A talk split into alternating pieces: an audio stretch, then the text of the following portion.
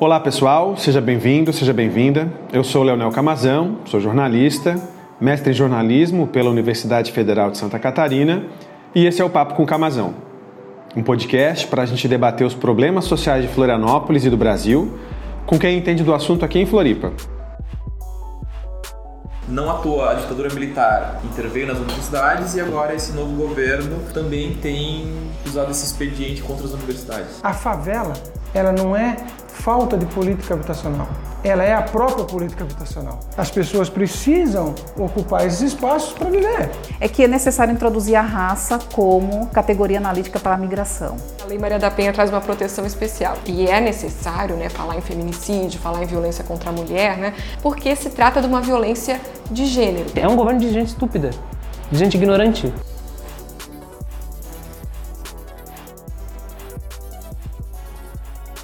Eu vou conduzir as nossas conversas a cada 15 dias. E se você gostar, ajuda a nos divulgar e aproveita para nos seguir lá nas redes sociais pelo arroba Camazão50.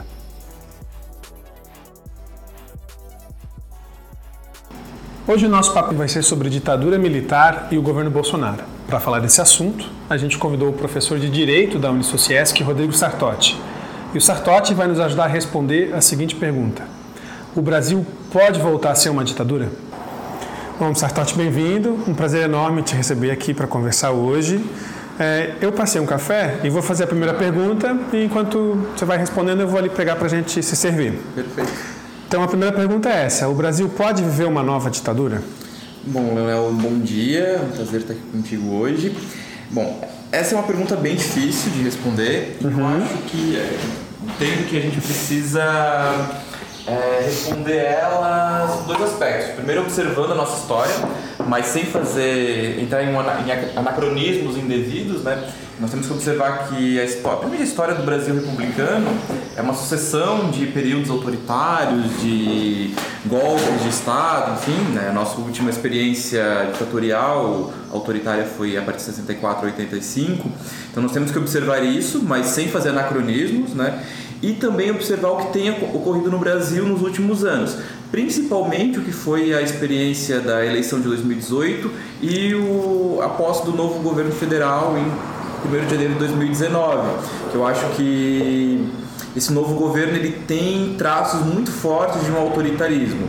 É, não, não sei se isso pode desembocar ainda numa ditadura. É, acredito que caso nós venhamos a viver um novo período de extremo, extremo autoritarismo, acredito que não, não será um, uma experiência tal como nós tivemos em 64. Sim. É, hoje há novas formas né, de, de autoritarismo, de fazer governos autoritários, mas eu acredito que sim, é possível. É, e, e os últimos tempos nos têm dado indícios disso. Vários indícios, inclusive, felizmente. É, situação difícil, né? É, eu vou citar algumas falas aqui do Bolsonaro que eu considero, é, não só do Jair Bolsonaro, mas de figuras ligadas a ele também, que eu considero profundamente antidemocráticas, assim, que eu acho que a gente merece comentar. É, então, estou citando aqui, né? Vamos fazer um novo AI-5. Vamos fuzilar a petralhada. Só precisa de um soldado e de um cabo para derrubar o STF. As minorias têm que se curvar às maiorias. O erro da ditadura foi torturar e não matar. Quem procura osso é cachorro. Arrebentar para abrir o bico. A polícia militar no Brasil tinha que matar mais. É, veja, é, tem um flerte aberto aqui, né, com esse autoritarismo e, e talvez um desejo é, contido de que isso fosse uma realidade, né? É, como é que se vê esse flerte, sim, do governo com, com esse tipo de postura? Bom, primeiro que é interessante ver como é, todos nós sabemos que o nosso atual presidente da República ele tem uma visão bastante peculiar sobre o que foi o período da ditadura militar, né? tanto que ele entende que não foi uma ditadura, muito embora os próprios ditadores de 64 entendam que viveram uma ditadura, né? que, que levaram a cabo uma ditadura, mas ele tem uma visão bastante peculiar e essas falas né, que são levadas de bastante violência, de violência de tanto uma violência simbólica quanto uma violência física, ela remete muito à experiência que nós vivemos a partir de 64 com a ditadura militar, né? a partir do golpe civil militar, 64 e a ditadura militar que se desencadeou a partir disso, né? É... Bom, essas falas, algumas falas delas são até falas, acho que antes né, do, dele tomar posse como presidente. É, acho que tem uma fala, aquela sobre o cabo e o soldado, na verdade acho que é do Eduardo é do Bolsonaro, Eduardo. do filho dele, né? Foi acho que na época da campanha, salvo engano, da campanha presidencial. Mas, bom, é, é, importante notar que o Bolsonaro, o presidente Bolsonaro, ele ganhou notoriedade principalmente né, nos últimos anos por conta de falas desse tipo. Né? Teve uma outra fala que me é muito, para mim, é muito pesada, que foi a fala dele no, na abertura do procedimento de impeachment da presidenta Dilma, em Sim. que ele fez uma homenagem ao Brilhante Ustra, que foi um torturador condenado pela justiça brasileira, inclusive na esfera civil, né? E, e ele ganhou notoriedade por conta dessa, dessas falas. E isso acho que diz muito mais sobre a nossa população, sobre o povo brasileiro, sobre o Brasil como um todo, do que o próprio Bolsonaro. Porque veja, é, nós temos um indivíduo que faz esse tipo de fala extremamente violenta, extremamente autoritária, que remete à ditadura militar, e mesmo assim esse indivíduo é eleito presidente da República. Bom, ele não foi eleito sozinho, ele foi eleito com claro. mais de 50 milhões de, pessoas, de votos que, apesar ou porque ele fala esse tipo de coisa, resolveram votar nele. Então, é, esse tipo de fala, as falas principalmente dele a partir da, da, da ascensão dele ao cargo de presidente, que eu acho que se tornam ainda muito mais graves, porque o que se espera de um presidente quando ele toma posse é de que ele faça um. que ele tente governar para todos. E desde, desde o discurso de posse do presidente Bolsonaro, a gente tem visto essa, ele demarcando essa polarização. Ele tem cada vez mais feito questão de demarcar que ele está governando para uma parcela da população brasileira e não para outra.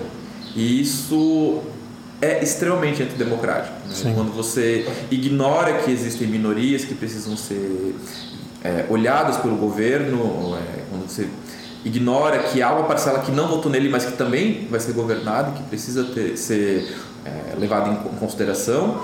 É, se você, se você tem um governante que não observa esse tipo de. que não tem essa postura, bom, aí eu acho que já, você já tem um indício muito forte de um governante antidemocrático. Porque eu, a, minha concepção de democracia ela passa por isso, né? É, de você tem, eu sei que, claro, governar para todos é algo quase impossível, mas você tem que buscar pelo menos uma pacificação, principalmente o Brasil viveu esse período extremamente polarizado, e ele não tem feito isso, muito pelo contrário, ele tem feito é, o caminho inverso, tentando cada vez polarizar mais e, e, né, e se sedimentar né, politicamente a partir disso. Acho que isso é muito grave. Ele aposta nisso, né? né e só uma, uma, última, outra questão, né, uma das falas dele e do filho dele, né, do Eduardo Bolsonaro, que é talvez a, dos, dos filhos lá, nem sei, sempre esqueço quantos filhos são, mas os filhos lá eu acho que é o mais da parte é, o mais ideológico ali, né, o mais próximo inclusive do, do guru lá do, do Olavo de Carvalho. Essa fala dele sobre o AI-5 eu acho que ela é extremamente perigosa, é, porque o AI-5 ele foi a expressão, a expressão jurídica mais grave da ditadura militar. Ele foi o, ele foi é, o documento jurídico que mais escancarou a ditadura militar no Brasil, né, em 68, o fatídico 13 de dezembro de 68, uma sexta-feira 13, inclusive. É, e nós temos hoje um, ele é deputado, né? Temos um deputado, filho do presidente da República, que fala isso e tudo fica tranquilo. Aí você observa, né?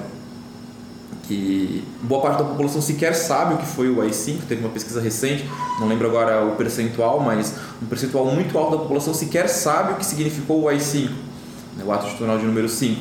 Então, essa ignorância também da população sobre o que foi a ditadura militar, acho que isso contribui muito para que esse tipo de discurso se naturalize hoje e que abra a possibilidade de, quem sabe, um novo documento jurídico, um novo mecanismo jurídico extremamente autoritário, tal como foi o ato, ato institucional de número 5, né, o AI-5. Entendi.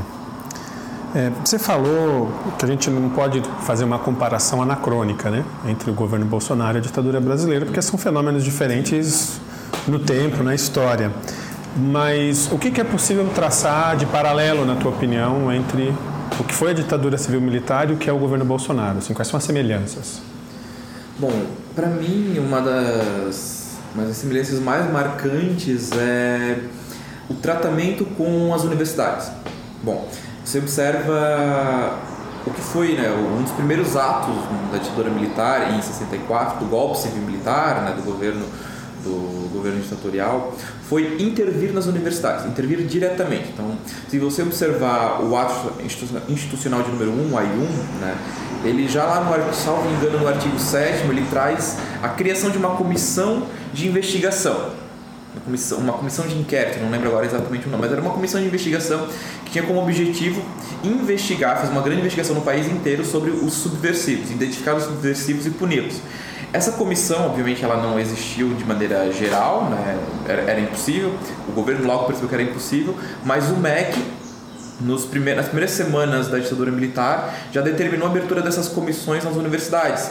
Em várias universidades essas comissões foram abertas, em praticamente todas as universidades federais, inclusive aqui em Santa Catarina, aqui em Florianópolis, a nossa Universidade Federal de Santa Catarina, eles abriram essa comissão e essa comissão tinha como objetivo perseguir a universidade, perseguir professores, estudantes considerados inimigos do governo, considerados do novo governo da ditadura, né?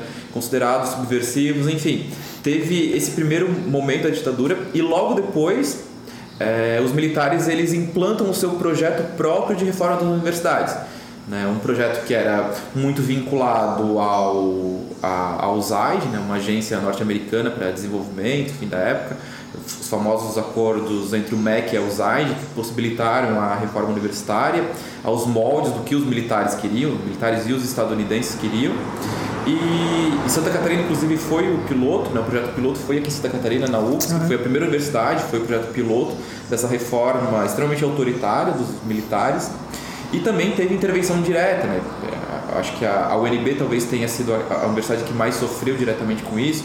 Foram, salvo engano, três intervenções diretas com, com tanques, com militares, é, professores foram presos, enfim, uma situação de extrema violência dentro do campus. E aqui em Santa Catarina a gente também teve um episódio, né, que foi a teve, foi em 65, é, a tropa de choque da polícia militar invadiu a, faculdade, a então faculdade de Direito, que na época ficava ali na, na rua Esteve Júnior, e apreendeu as urnas de uma eleição do centro acadêmico, e prendeu os alunos, prendeu professores, enfim. Então teve essa intervenção muito forte dos militares. E observando hoje, né, um dos primeiros passos, um dos primeiros atos do governo, desse novo governo agora em 2019, também foi de intervir nas universidades. Né? Nós tivemos, logo início do governo, a troca do ministro, né? E um ministro com uma postura bastante beligerante com as universidades, se portando como um verdadeiro inimigo das universidades, bloqueando verba, ameaçando, é, fazendo ameaças inclusive de professor, contra professores, contra alunos, de intervenção. E agora no final do ano a gente teve a, o decreto que alterou o processo de escolha dos reitores das universidades, tirando cada vez ainda mais a autonomia das universidades para escolher os seus próprios dirigentes, né? porque a, esse novo decreto ele retira da, do Conselho Universitário a competência para criar a lista tríplice que vai ao presidente da República para nomeação. Né, que era isso que garantia que a consulta prévia que é feita à comunidade acadêmica pudesse ser respeitada pelo presidente da República. Agora, o presidente pode escolher qualquer um dos candidatos que se habilitarem no pleito eleitoral, inclusive aquele que for o menos votado. Então, é, isso só para citar alguns exemplos que me vem à cabeça agora do que esse governo tem feito contra as universidades. Né? Não à toa, né? Eu acho que o principal movimento que nós tivemos em 2019 de oposição ao governo foi um movimento que partiu das universidades, partiu dos estudantes, um movimento muito forte né? contra essa, essa intervenção indevida né? do governo nas universidades.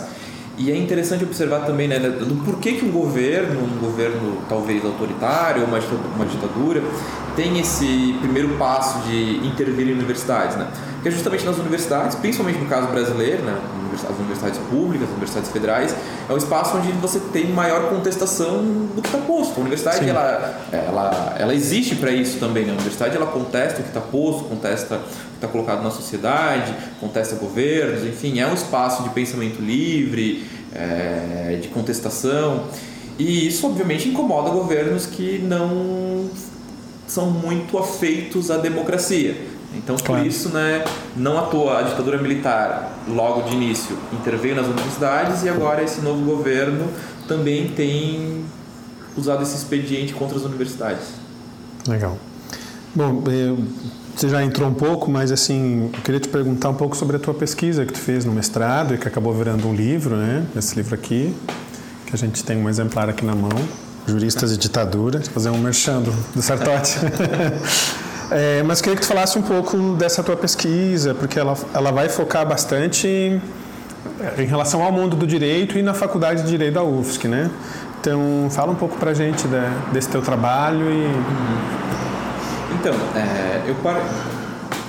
quando eu iniciei essa pesquisa, eu parti do pressuposto de que uma ditadura militar é, ela precisa de uma legitimação. E eu também parti de uma curiosidade, algo, algo que para mim foi muito curioso, observando a experiência é, daquele período, né, das, as ditaduras do Cone Sul aqui na América Latina, é, de como que o direito foi utilizado em cada experiência. Bom, se você observar a Argentina, a, lá, quando deram um golpe, quando se iniciou uma ditadura, eles não deram muita importância para o direito. Foi um regime de força mesmo, de violência. Então, não estavam nem um pouco preocupados. Né? A gente teve os casos, vários casos de sequestros, é, os famosos voos da morte, enfim. No Chile, tivemos uma situação parecida. Os militares no Chile pouco se importaram com o direito, é, julgamentos é, sumários, execuções sumárias, inclusive, né? o famoso episódio do Estádio Nacional, pessoas que foram fuziladas é, no, no, meio do campo, enfim. Essas experiências editoriais eles não se preocuparam com o direito.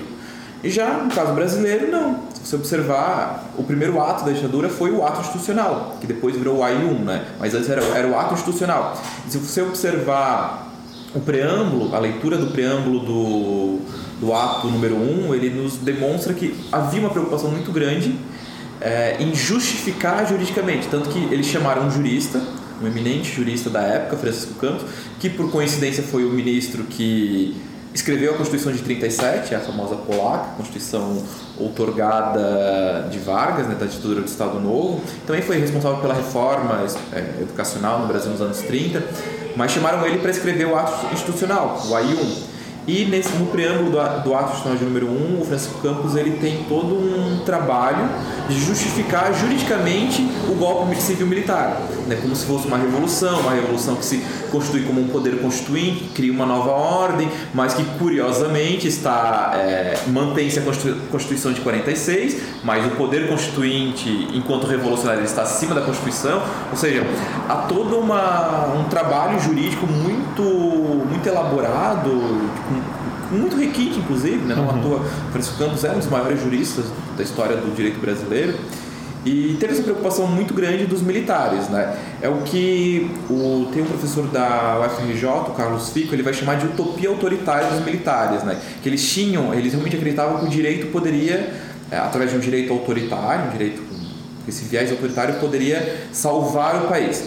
Bom, aí a partir dessas constatações, né, eu comecei a me perguntar, tá, mas como que os juristas se, né, os juristas, os operadores do direito, advogados, professores, juízes, se portaram nesse período, né, da ditadura militar, do golpe da ditadura, né? Fico imaginando, né? Bom, tivemos um golpe de Estado em 64, um golpe civil militar. O que, que os professores de direito fizeram? O que, que eles falaram? O que, que os juristas falaram? Como eles se posicionaram, né? com a Constituição outorgada depois de 68 e o ato institucional de número 5, como que eles se portaram, né? O que, que se ensinava numa faculdade de Direito num período de exceção?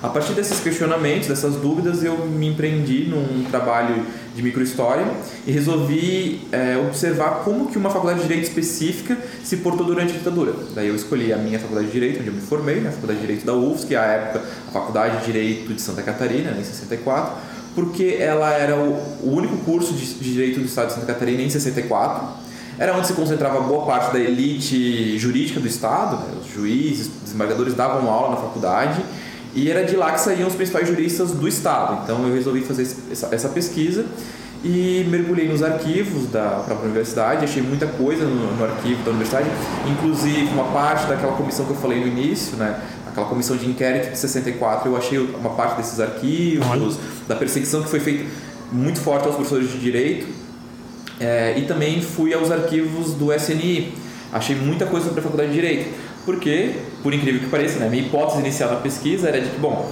a faculdade de direito da UFSC ela teve uma posição de apoio e legitimação ao golpe civil militar e à ditadura. Bom, mas o que eu encontrei nos arquivos foi justamente o contrário da minha hipótese. A minha hipótese ela caiu por terra porque eu encontrei uma, uma situação de resistência. Resistência, inclusive institucional, por parte da Faculdade de Direito da UFSC e por parte do, do órgão representativo dos estudantes, no Centro Acadêmico 11 de Fevereiro, na época. Então, tanto que os arquivos, é muito interessante observar os arquivos do SNI, os militares se referem à Faculdade de Direito como o, é, nos termos que ele usa, é o antro do comunismo em Santa Catarina, é o espaço mais contaminado pela Revolução Vermelha, termos desse tipo. Né, você observa, se eu falar para alguém, né, isso a vai dizer, ah, é possível, imagina, a Faculdade de Direito da UFSC, que, é, que, que hoje é um espaço extremamente não vou dizer extremamente, mas é um espaço com bastante conservador ainda, salvo raras exceções, né? Algumas exceções não são tão raras, felizmente, mas Bem dividido, né? É um curso, é um curso peculiar, como qualquer curso de direito, né? Mas teve essa posição de resistência. E a partir dessa, dessa observação, dessa investigação histórica, a minha, o meu objetivo era de tentar trazer alguns elementos para entender como que juristas, principalmente professores de direito, se portam diante de regimes autoritários, regimes de exceção, como o regime que nós vivemos entre 64 e é, 85. É, e a partir da, dessa pesquisa eu consegui algumas algumas pistas para responder essa pergunta que agora eu tento responder ela de maneira mais elaborada na minha tese de doutorado que espero que em breve saia. Não dá spoiler. Sertote, é, no final do ano passado, é, aqui em Florianópolis, se completou os 40 anos da Novembrada, né? Então, qual é o significado político, o legado político disso 40 anos depois, né? Tu fala tanto de como a ditadura enfrentou as universidades, de como hoje as universidades, os estudantes, os professores têm um papel também importante na resistência ao governo Bolsonaro, né? Então, qual é o legado desse, desse evento tão grande que foi a Novembrada aqui para a cidade? Bom, acho que talvez o principal legado da, da Novembrada, desse episódio, é, acho que é a capacidade que, que os estudantes ainda têm, que infelizmente tem se perdido um pouco né, nos últimos anos, na minha visão, mas a capacidade que os estudantes ainda têm de contestar a ordem posta. Né? É, a Novembrada foi um movimento de estudantes, né, que depois, claro, tomou corpo com adesão Sim. popular no momento lá da visita do, do, então presidente ditador Figueiredo, mas foi um movimento organizado pelos estudantes num período a ditadura ainda estava estava posta, era 79, né? E, e bom, no momento de ditadura militar, né? pessoas ainda estavam presas, estavam sendo presas, algumas estavam voltando do exílio, mas ainda era um regime ainda extremamente violento, um regime ditatorial extremamente violento, e mesmo assim estudantes, é, estudantes universitários de 20 e poucos anos resolveram fazer um protesto contra o presidente ditador que estava visitando Florianópolis. É, é um ato que eu entendo como de extrema coragem, né? Imagino que para fazer aquilo naquele momento era necessária muita coragem, né? Até porque né, nos anos anteriores nós tivemos muitos casos de pessoas da UFSC, estudantes, professores que foram presos, professores, estudantes que foram torturados, inclusive. É, então, acho que foi um ato de extrema coragem. Eu acho que talvez, para mim, o principal legado que a ditadura, que a ditadura, é, ato falho aqui, mas que a Novembrada, que a Novembrada nos deixa até hoje, principalmente para nós aqui de Florianópolis, aqui de Santa Catarina, é de que, sim, os estudantes e a população, enfim, o povo ainda tem o poder de contestar a ordem posta, de contestar governos autoritários, de fazer ser ouvido, né? Acho que talvez esse é o principal legado do Novembrada. Legal.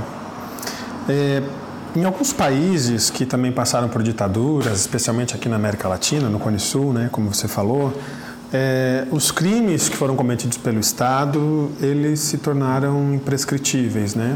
Ou, ou teve algum processo mais vigoroso de, de, de, punição, vamos dizer assim, contra os agentes do Estado que cometeram esses atos.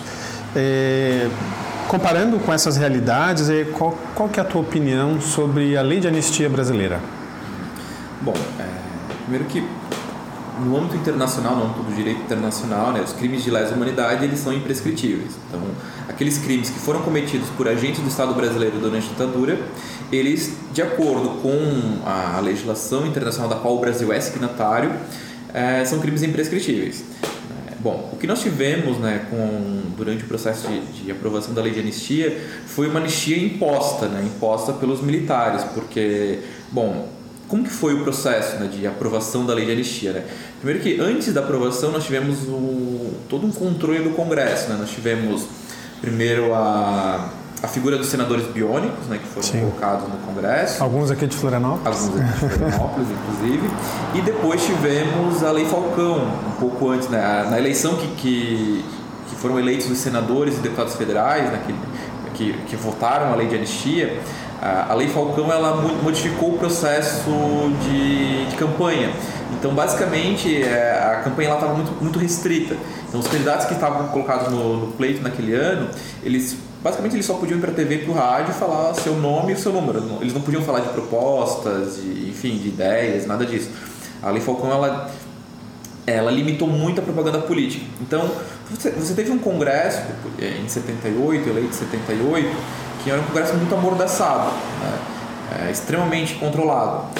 E mesmo assim, houve toda uma, uma discussão muito forte sobre a lei de anistia. Né? Então, na, teve os comitês, enfim, teve uma mobilização popular muito grande pela anistia, ampla, geral e restrita, que jamais pautou uma anistia para aqueles que cometeram crimes de lesa humanidade em nome do Estado. Sim. É importante que seja dito. o movimento pela anistia nunca pautou isso. Bom, é, nessa conjuntura do Congresso foi levada a lei de anistia a partir do texto que foi proposto pelo Poder Executivo na época, pelo. Era, já, agora não lembro se já era o Figueiredo, mas enfim, foi o Poder Executivo na época que propôs a lei e essa lei foi a votação. E essa lei ela trazia também a anistia àqueles que tinham cometido crime de lesa humanidade em nome do Estado brasileiro. E ela não anistiava, isso é muito importante colocar, que é uma mentira que ainda hoje né, gente ouve pelas redes, mas ela não nunca trouxe, é, nunca foram anistiados aqueles que que ousaram pegarem armas para lutar contra o Estado autoritário, contra a ditadura militar. Essas pessoas que foram presas nesse período, que foram julgadas, elas não foram anistiadas. Elas cumpriram suas penas. Algumas depois tiveram a suspensão da, do cumprimento da pena, mas não foram anistiadas. Quem foram anistiadas foram as pessoas que já estavam, que estavam fora do país, enfim. Mas e os militares, os agentes do Estado que foram que cometeram crimes de lesa humanidade foram anistiados. Aí que está o grande problema. E se você for observar a, a, votação no Congresso da lei de anistia, a diferença foi de 4 quatro, ou 5 votos pra, pra, pela aprovação da lei. Então foi, foi uma votação muito apertada, inclusive, enfim, o exército estava na rua, a, a Brasília estava sitiada nesse período, nesse, nos dias da votação, enfim, foi um processo bastante é, amarrado, assim, bastante difícil e que realmente não tinha como. É, eu entendo que era muito difícil fazer passar naquele momento uma lei de anistia tal como o movimento pela anistia queria, é, por conta dessa situação né, colocada na época. É, e isso é importante colocar porque quando a lei de anistia foi revista pelo STF, foi acho que 2000 e 2008, 2009, não lembro agora exatamente, ou 2010, mas faz um, aí, quase 10 anos né, que a lei de anistia foi revista, é, o, é, o relator foi, a época, o ministro Eros Grau, uh, um dos argumentos foi de que, ah, é, na verdade, essa lei de anistia que foi aprovada foi um consenso da sociedade brasileira. Mentira, nunca houve um consenso da sociedade brasileira sobre a lei de anistia, muito pelo contrário. Foi uma lei extremamente imposta né? Como eu falei, num congresso extremamente amordaçado, na, num período bastante conturbado e que foi aprovada por quatro ou cinco votos de diferença. Ou seja, não foi um, não foi um acordo, não, não teve uma. não teve. É, não teve essa, essa vontade de, de anistiar todo mundo. Não, pelo contrário, queria, o movimento queria que os militares criminosos fossem julgados e punidos pelos seus crimes, o que não aconteceu. Infelizmente perdemos essa possibilidade né, de, de rever lá em 2008, 2009. Agora há uma nova possibilidade de rever a, a lei de anistia né, dentro da, da Corte Interamericana de Direitos Humanos. Há uma, uma discussão jurídica ali bastante interessante sobre se a lei de anistia ela está de acordo com a Convenção Americana de Direitos Humanos, né, o que, ao meu ver, ela, ela obviamente não está. Não estaria. Mas tem essa discussão que está posta hoje é, porque logo depois da, da, do julgamento do STF, a Corte Interamericana de Direitos Humanos entendeu que a lei de anistia do Brasil violava a Convenção Americana de Direitos Humanos. Então agora a discussão é, dada essa, essa decisão da Corte Interamericana, é, como que fica a recepção dessa decisão no Brasil frente à Constituição de 88.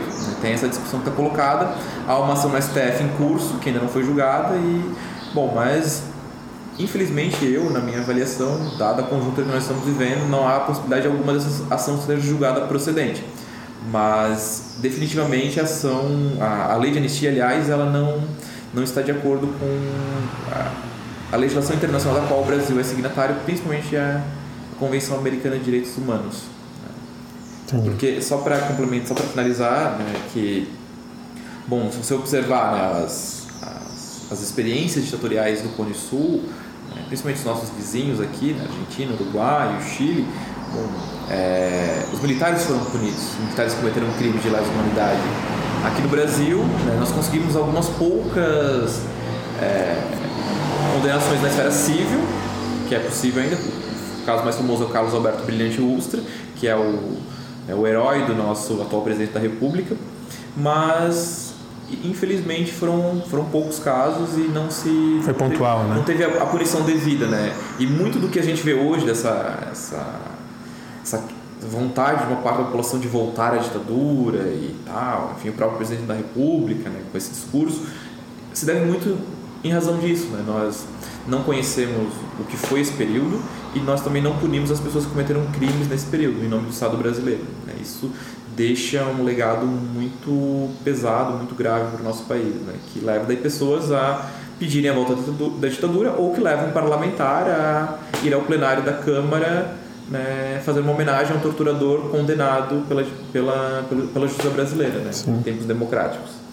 É um acerto de contas que a gente ainda não fez, né? Exatamente, coisa que os nossos vizinhos fizeram em, em certa medida, né? E nós não fizemos.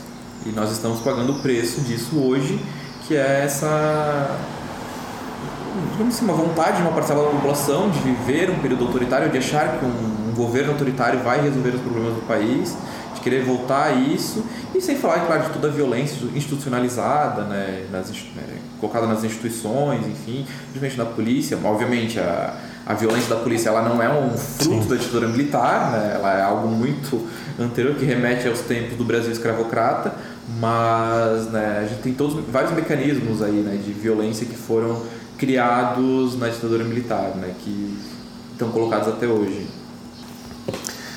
Bom, é, Sartotti, é, a gente tem ainda hoje no Brasil algumas estruturas ou legislações que foram produzidas na ditadura e que ainda estão vigentes, né? No, o caso que talvez me chame mais a atenção, porque faz parte da minha profissão, é a, a regulação, a regulação né, da profissão de jornalista, a lei de imprensa. Mas além, além disso, assim, na sua avaliação, é, que estruturas que perduraram pós-ditadura e que ainda hoje estão no, no nosso arcabouço jurídico e que são um problema, né? Assim, hoje para o Brasil. É, o, que, o que, que ficou de cacareco da ditadura que a gente precisa é, enfrentar, legalmente falando, né? Olha, para mim, é, o, talvez um dos principais legados, até para linkar com o que eu falei anteriormente, é, um dos principais legados malditos da ditadura é essa, a reestruturação da polícia militar. A polícia militar, obviamente, ela não é uma criação da ditadura militar, ela remete aos tempos do Império, do Brasil Imperial, mas na ditadura há, há toda uma reformulação da polícia militar e essa vinculação né, às Forças Armadas, para mim é muito grave, né, a militarização né, da polícia, das polícias estaduais, né, da antiga Força Pública, que era chamada aqui em Santa Catarina, essa militarização para mim ela é muito grave, porque, bom, não vou entrar aqui no debate da, da, da, da desmilitarização da polícia, mas é, é, algo extremamente problemático porque você tem policiais que hoje estão colocados na rua para fazer a segurança pública da população, mas que são pessoas que são treinadas na lógica do exército, que é a lógica da guerra. Então, essas pessoas que são treinadas nessa lógica, elas vão para a rua para é, lutar contra um inimigo. E bom, o cidadão brasileiro não é inimigo de ninguém, muito embora a pessoa possa cometer um crime, enfim, tem que ser punida de acordo com a legislação, obviamente, né? e ser reprimido pelas forças policiais, mas dentro de uma lógica de segurança pública, não dentro de uma lógica de guerra, de inimigos, exterminar inimigos, que é a lógica que está posta hoje no Brasil os exemplos aí, infelizmente, são muitos. É, e durante a ditadura nós tivemos a criação é, de alguns mecanismos, para mim o mecanismo mais, é, não vou dizer interessante, mas o mecanismo mais complicado desse período, que foi criado por, um jurista, inclusive, Eli Lopes Meirelles, que hoje é considerado um dos maiores administrativistas do país, no ramo do direito administrativo, ele criou uma estrutura é, na, no estado de São Paulo, durante a ditadura, que foi conhecida como Operação Bandeirantes. Operação Bandeirantes depois se desencadeou em outros estados, aqui em Santa Catarina teve a sua versão, que foi a Operação Barriga Verde, mas ele, ela foi pensada juridicamente pelo Eli Lopes Meirelles e foi implantada né, em São Paulo naquela, no início dos anos 70, porque o Eli, ele era o secretário de Segurança Pública do estado de São Paulo, e criou-se toda uma, uma estrutura de, é, de, enfim, de torturas de para se retirar depoimentos a partir de atos de tortura, é, procedimentos de prisão, enfim, que foram pensados juridicamente nesse período e que são, é, obviamente, eles não se eles não permanecem hoje formalmente, mas a gente sabe que na informalidade esses expedientes infelizmente ainda são muito recorrentes né, no trato da polícia com a população. Então isso foi pensado na ditadura militar, foi pensado de maneira muito objetiva, foi pensado tanto é, é, dentro das forças armadas, com intervenção inclusive do governo estadunidense, enfim, que vieram para cá treinar é, militares brasileiros, mas também foi pensado juridicamente. É, acho que talvez esse seja um dos é, legados mais assim, mais pesados da ditadura e claro, sem falar, né, como nós estávamos comentando antes, né, da, essa, essa ausência do acerto de contas, né, nós tivemos uma transição para a democracia, sem sombra de dúvidas. Né? É, não sei se a partir de 2019 a gente pode falar em democracia, né? mas né, isso já é, é outro debate. Mas vertigem. Até, até 2016, né, né, aí com o golpe de 2016, até 2016 nós podemos dizer que nós estávamos dentro de uma democracia, instituições funcionando, eleições periódicas, enfim, a coisa estava funcionando é, ali, não tão bem como gostaríamos, mas era um regime democrático, com eleições, constituições democráticas. É, nós tivemos essa passagem né, no final da ditadura em 85, principalmente a Constituição de 88. Né, sempre gosto de colocar como um barco temporal final da ditadura a Constituição de 88, né, o dia 5 de abril, 5 de outubro, aliás, de 1988, que é o dia da promulgação da Constituição de 88, a nossa Constituição, Constituição Cidadã, que é uma Constituição extremamente democrática, é, sem sombra dúvidas, o nosso melhor texto constitucional da história brasileira. É, é um dos melhores textos constitucionais do mundo, isso vários teóricos concordam com, com essa afirmação. Então, e, e nós tivemos uma, uma transição para a democracia.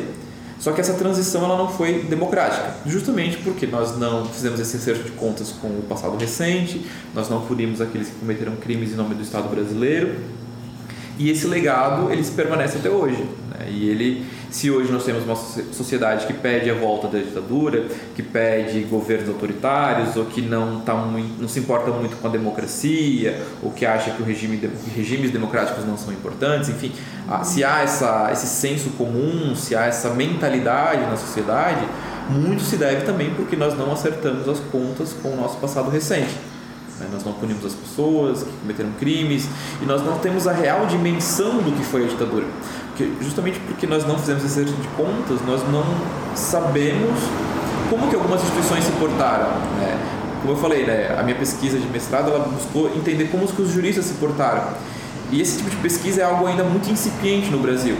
Se você for observar a experiência da Alemanha pós-nazismo, é, são infinitas pesquisas e debates acadêmicos, teóricos sobre o que foi o período da ditadura, sobre o período, o período do nazismo na Alemanha, aliás, é, o que, que, ele representou no campo jurídico e em, entre outras instituições.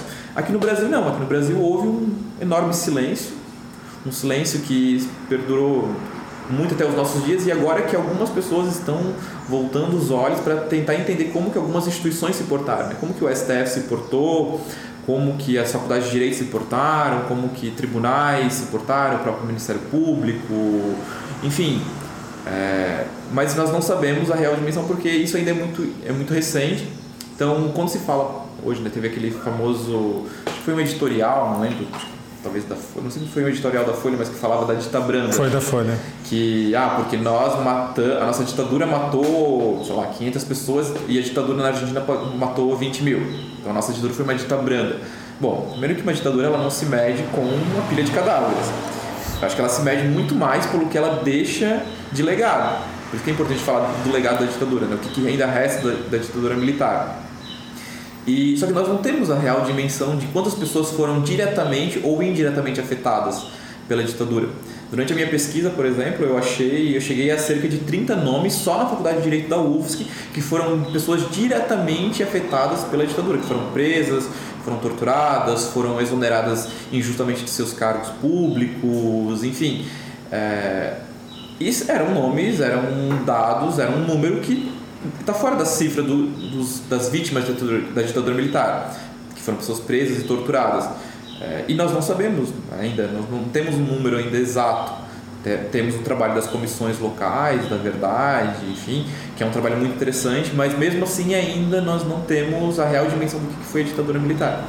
Sim. Muito por conta dessa, desse silêncio e dessa ausência de, de uma transição democrática. Tivemos uma transição para a democracia, mas que foi uma transição que não foi democrática, foi uma transição extremamente imposta, na verdade. Né? Até havia um debate muito forte nos anos meados dos anos 80, no, na pré, na pré, no pré-constituinte, acerca de qual seria o caráter da constituinte. Se seria uma constituinte de ruptura com a ditadura ou seria uma constituinte de é, apenas fazer uma transição. Obviamente venceu uhum. essa posição de uma constituinte de transição e não constituinte de ruptura total com o passado autoritário. É, Sartotti, hoje são tempos de muitas notícias fraudulentas, de revisionismo histórico, é, de muitas viúvas da ditadura, né? E qual é o papel hoje, no meio do governo Bolsonaro, e pós-Comissão da Verdade, principalmente, né, dessa luta por memória, verdade e justiça no Brasil? Bom, eu acho que a gente tem algumas frentes aí para trabalhar. Né? Acho que é, falo aqui né, do, do meu local de fala, né, enquanto acadêmico, professor de direito, acho que é importante nós nos empreendermos em pesquisas, em trabalhos acadêmicos sérios, né, e buscar entender, buscar revelar de fato o que ocorreu nesse período, né, acho que isso é extremamente importante, essa frente de, é, enfim, de, de trabalho mesmo, né, de fazer esse trabalho no âmbito das academias, no âmbito da pesquisa, mas acho que também há um trabalho político muito forte a ser feito, né? Aí das organizações, dos partidos, enfim, das pessoas organizadas na sociedade, para disputar também esse discurso, né? Que nós temos, como você falou, né? Essa enxurrada de notícias falsas, né?